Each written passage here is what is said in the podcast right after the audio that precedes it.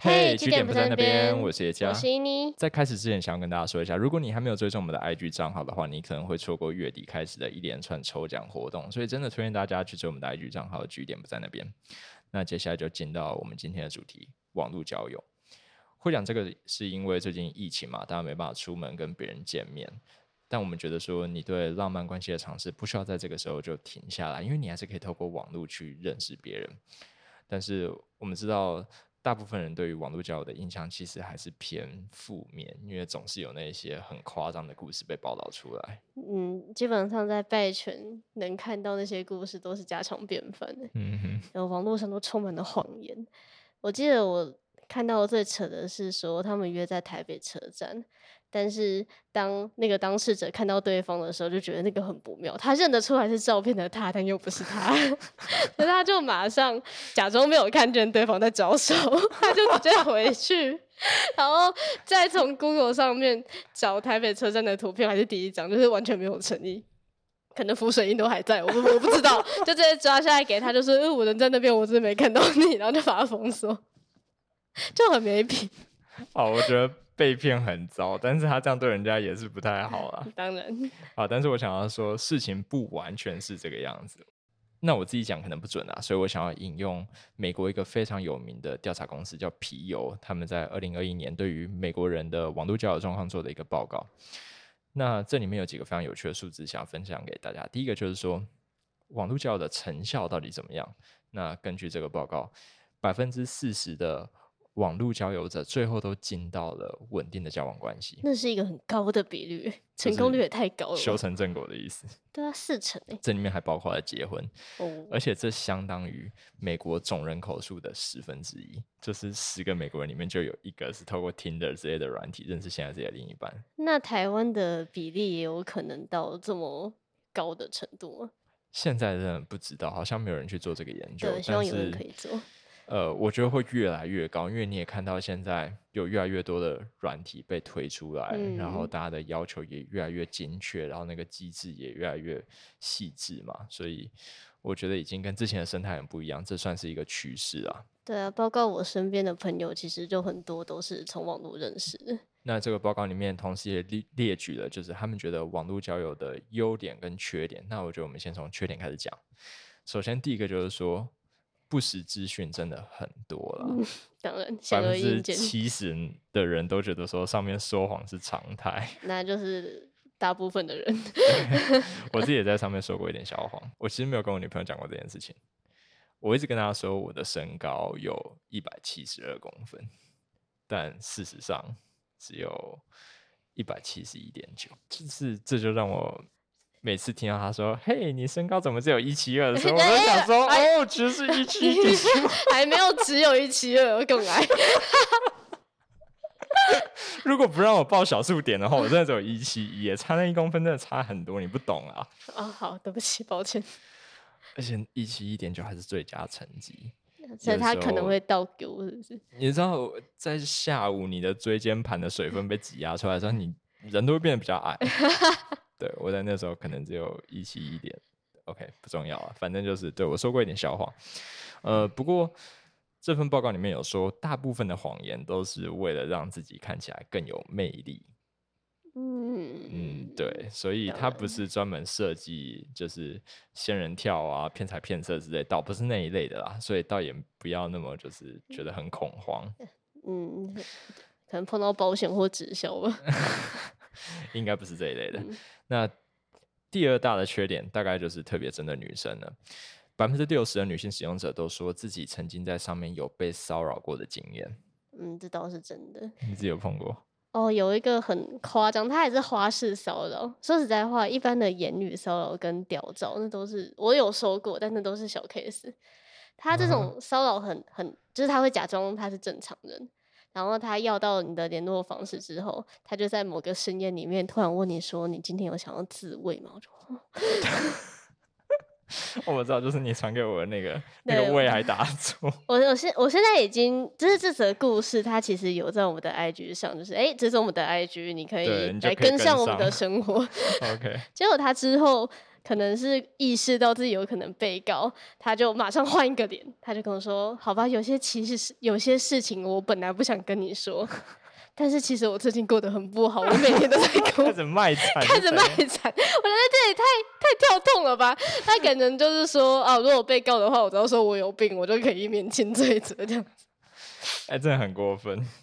然后他后面就是也扯了一堆，就说呃，我其实现在很压抑自己啊，很希望在疫情期间有一些事情可以让自己分神。虽然说靠靠好像很色情，但是这真的是我唯一能疏解我压忧虑的方法了。但是我靠完又很难过，又很空虚，所以我现在不知道该怎么办。哎、他为了圆自己那个谎，圆那个设定，他开始鬼扯一堆。对他，他到最后的一个结尾，可能还是要问我说：“所以你想跟我一起自慰吗？” 他就是他讲了这么多，还是要骚扰我。对，OK，小插曲，小插曲。好，那我自己想要补充一下，就是我有被骚扰过，你有被骚扰过？对，女生吗被男生。哦，他是 gay，或许是 gay 是吗？根据他声称他是 gay 啊，所以真的在上面骚扰男生跟骚扰女生的都是男生哎、都是那个群体，你们自己反省一下好不好？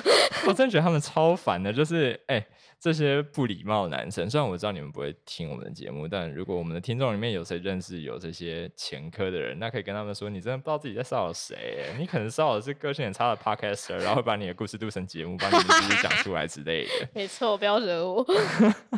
OK，如果你最后没有听到名字的话，那是因为我们把它剪掉了。OK，好，那他们还是有讲说，即便如此，大部分的人对网络交友的印象还是非常正面的，原因是因为它有一些无可取代的优点，主要是在它能够让你认识到平常生活圈里面接触不到的人。嗯，我觉得这对于那种呃可能已经开始在工作的人来说，这是特别有吸引力的。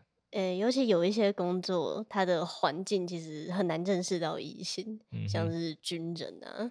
我本来想说你刻板印象，但是根据我当兵的经验，我也觉得这是对的。啊，不是不是刻板印象吗？不要说这种性别比例非常夸张的环境，即便是很正常的，但可能就是上班，你公司办公室就那几个人啊，对啊，你要一定要成为办公室恋情吗？那还要看运气嘞。是的，是的，对啊，那在不使用网络的状况底下，你可能要去帮自己安排很多额外的社交活动，我不知道去参加土风舞社之类的嘛，就是就听起来就很累啦，所以上网还是相对比较轻松的。嗯那如果你觉得刚才我们上面讲的那些缺点没有完全抵消掉网络交友的优点的话，接下来这几期节目其实就是想要跟你分享，怎么样在上面能够让你更顺利的找到一个可以发展关系的对象。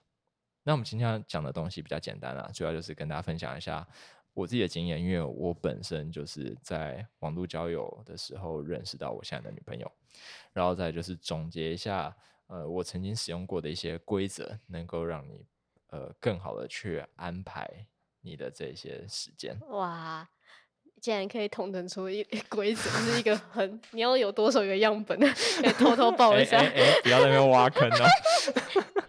好，那我自己是从二零一六年的六月的时候，呃，开始尝试网络交友。那那时候的起心动念是因为我身边很多朋友都离开我，嗯，怎么会突然离开你？还好吗？只是毕业不是不是我了还怎样的问？题，不是我的问哦题，是刚好他们就是高中呃那时候毕业一年，然后他们嗯已经准备好要出国之类哦的，，各自规划了。然后有一些离开台北，然后或者是因为其他的安排，反正就是在六月的某一天，我发现我约不到人，我打了好几通电话都约不到人，嗯，然后那时候我就突然有了那种，我现在确实要好好整顿一下我的人生，就是 认识一些其他人的那种动力、啊。嗯我从六月的时候开始聊，那陆续有跟很多人就是见面啊、吃饭啊，然后也确实交到一些朋友。你但觉得平台的选择很重要吗？就是如果说匿名跟这种可以让你看照片的，有差吗？我在匿名跟非匿名的呃，那要怎么讲？绩效 绩效是差不多的，但是我哦个人比较喜欢匿名聊天平台。那也是我后来遇到女朋友的地方。我觉得哦在上面真的你要靠纯聊天，你比较能够知道说一个人是不是有趣的，嗯，然后大家也比较能够接受用一种比较慢的节奏去认识一个人。嗯 OK，那反正我从六月开始聊，我一直到九月，九月底三个多月嘛，三个多月，三四个月，我才认识到现在的女朋友。但不是说遇到她之后就开始一段轰轰烈烈的网恋 之类的，一并没有一，见钟情的网恋。其实没有。我跟他就是有一搭没一搭的，又多聊了两个多月，才比较确定，就是说，哎、我真的喜欢这个人，又想要发展进一步的关系。哦，那我们是在二零一七年的一月一号正式就是说要在一起这样嗯子。那比较有趣的是，我们在交往的又过了两个多月之后，我们才见到彼此，因为他人在美国。哦，这大家应该老观众都知道，很非典型的一场恋爱模式。对对，本来要拖得更久，本来要拖到他暑假六月，那是因为一些因缘机会，他能够提早回来，就稍微见个面这样子。嗯，就我所知，才不是拖最久的。我们有一个学弟，他的女朋友是网恋上面认识的，就是马来西亚人，然后他们已经快两年没有见面，就是因为武汉肺炎的关系。哦，我甚至不能确定，就是他在跟他神交的对象 是不是一个女人。神交。我我有在追踪他的那个近况啊，改天真的很想把他约来哦稍微对可以访谈一下，真的是下远距离之神呢、天哪！整段关系我觉得他整个人都是一零组成的，你知道吗？这是数字。好，那今天就是想跟大家讲一下说在这段时间里面，我大概有一直遵循的三个规则。嗯，那首先第一个就是说，你不要一次只跟一个对象聊天。是因为很容易晕船吗？还是说，对，其实我们之前有稍微提过这件事情，就是当你一次只跟一个人互动的时候，你很容易把你的时间都 all in。这个时候，先不要说可能到最后是一场空，这让你嗯亏很大。但更重要的是，即便他是那个对的人，你都很容易把他吓跑。因为积极？对，在这种时候，你就很容易小题大做。呃你在干嘛？吃饭吗？吃什么？哎、你刚吃完饭，你怎么都不理我？然后他稍微不理你一下，你就觉得天崩地裂，嗯，或者甚至你觉得哦自己讲错一个话，他是不是就要离婚呃离开你了？然后你就讲更多不该讲的话，就当你想要挽回，这那都很蠢啊。那但那都很难避免，尤其在你只有一个互动对象的时候。嗯，所以我会建议说，至少一次跟三个人聊天，那不是另外两个都是随便挑的人，都是三个有趣的人。哦哇，这个三个人你是怎么得出来的结论呢？就是在众多人里面，你觉得最聊得开心的三个人，聊得开嗯心，我觉得是很重哦要，不是说抓来凑数的，那你嗯只会越聊越不开心而已，而且那就没有本来的意义了。然后这边，我觉得另外一个就是刚刚提到的，很多事情不到最后你真的看不出来，因为我那时候嗯现在的女朋友也是我三个聊天对象之一，但她不是我觉得最有趣的那个人，在最一开始的时候其实不是。嗯，她比较像是呃中途加入，但在那之前有另外一个跟我有比较多情感交流的人，只是最后没有成功发展，没错，最后就走到最后的就不哦是他，反而是你的女朋友脱颖而出，在一段时间之后，我自己也是在我女朋友的呃很多聊天对象里面脱颖而出嘛。嗯，我觉得这个也会让你对这段关系更有信心，因为你不是没有比较过哦，的。对对对对对再来就是三个人听起来会觉得很忙，很多人会觉得说光，一个人，自己也会有这样子的感觉，你也会哈，就我觉得我浪费好多时间，你只要浪费我就知道 这三个人大概都不是很有趣。对，还在努力中，呃，我觉得有一个重点啊，当你试着跟别人网络聊天的时候，你并不是要秒读人家，然后跟别人好像真的每天都要很热络，嗯，那样你可能会影响到自己的正常生活，那就有点本末倒置了，对不对？也是，我觉得一个合理的频率其实是，呃，在最一开始的时候啦，大概一个礼拜能有一次，呃，有品质的深聊，其实就够了。有品质的深聊，我觉得这有点抽象，但大概就是说，嗯、聊了会笑，聊了会让你觉得开心。如果你能够深入到对方的一些生活啊，甚至生命经验的话，那就更理想了。哦，但在最一开始的时候，其实这种一个礼拜一次的呃有品质的对话，就足以让你们有一定的情感基础。那除了这个礼拜有一次深聊，那其他天数就是单纯的问候吗？还是说你们甚至可以不需要有太多的我觉得你就算嗯其他时不理他也 OK 吗？OK，哦，你确定吗？是真的可以。哎、我有遇过，我只是放个半天，我就先已读，我还要工作嘛，结果他就就是就把我删掉了。我说，哎、我们昨天不是还好好的吗？哎现在那个 PCR 快筛都要半小时哎、就他到底在急什么？就是你知道那么急的人，你就就是让他走也没有哦，关系啊，也是哦，对啊。哎、你们接下来可是要一起交往，可能至少三年。嗯那 come on，就是三十分钟等不了的，那我觉得不可能走这么长的时间。嗯，所以你的观察期你会拉到多久？三十分钟真的太短，对我来30分钟太说比较合理的时间是三个月。之所以提三个月，是因为你不要觉得说这个礼拜聊起来好像没有上个礼拜那么有感觉，你就觉得跟这个人没戏了。哦，你说逐渐走下坡的感觉吗？对啊，你很难说，你要拉一个够长的观察期，不然他可能就只是一个小小的波动而已，很难嗯讲。可能就是因为你突然变忙，他突然变忙，他呃心情刚好比较不好。对之嗯类的。那呃，当然不是要你长到说什么一年之类，我觉得那有点太长。但对我来说，三个月是你可以评估说跟这个人有没有戏。当然，每个人的呃指标可能不太一样。譬如说，有些人就觉得说啊，是告白吗？呃，是约出去见面吗？之还。是有一点暧昧就算了，有一点晕我就觉得哟游戏无恙无恙。这到时候可以再聊，说嗯你、呃一个比较合理的指标大概是什么？但我会觉得说，对于这段关系的判断，真的不要太急着下定论。